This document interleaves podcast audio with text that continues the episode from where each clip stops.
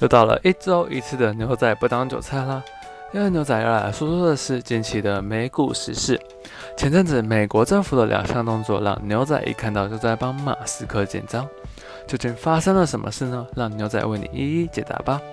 首先是美国参议院通过的一点二兆基建案，在这之中呢，它拨款了六百五十亿美元用于建设乡村的宽频网络。可能让现行的宽频产业之发展更为的健全，也会让乡村地区有在使用网络的居民们更加的便利。与此同时，却威胁到了 SpaceX 的 Starlink 在乡村地区仍能提供良好网络的新链计划，而刚好这个计划正是由马斯克所推行的哦。众所周知，宽频网络在人口稠密处比较有经济效益。卫星网络正好能填补乡村地区这些未被宽频覆盖的缺口，但美国参议院提出的这项补助却打破了平衡，让宽频网络加入乡村网络的竞争，瓜分 SpaceX 看中的这块乡村网络大饼。再来要讲讲的是第二件实事：电动车峰会，特斯拉却未受到邀请。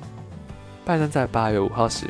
召开了电动车峰会，并邀请了像是通用汽车啊、福特汽车等三家汽车厂商，针对电动车未来发展以及燃油标准进行讨论。那么特斯拉呢？我们所熟知的电动车龙头去哪里了？在拜登政府的声明稿上有写道：电动车普及能增加薪水优渥、参与工会的劳工工作机会。部分人士因而推测，因为特斯拉不让员工加入全美汽车工人联合会，而未受到这次的邀请。未被邀请这次峰会，是否意味着特斯拉想与政府的合作机会受到阻碍，而对日后的发展造成负面影响呢？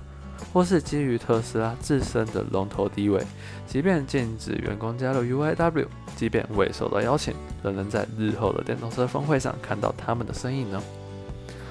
这几天特斯拉的股价都有所下跌，连女股神都在抛售他们的股票，是否代表着股民对于特斯拉的信心不如以往？这次美国政府的做法让我想到了当年他们对于微软的打压，透过反托拉斯法的举动。这次的忽略邀请，真的会让人有场景重现的感觉。大家对于政府第三只手的介入影响股市看法又是如何呢？欢迎在留言区与我们一起讨论。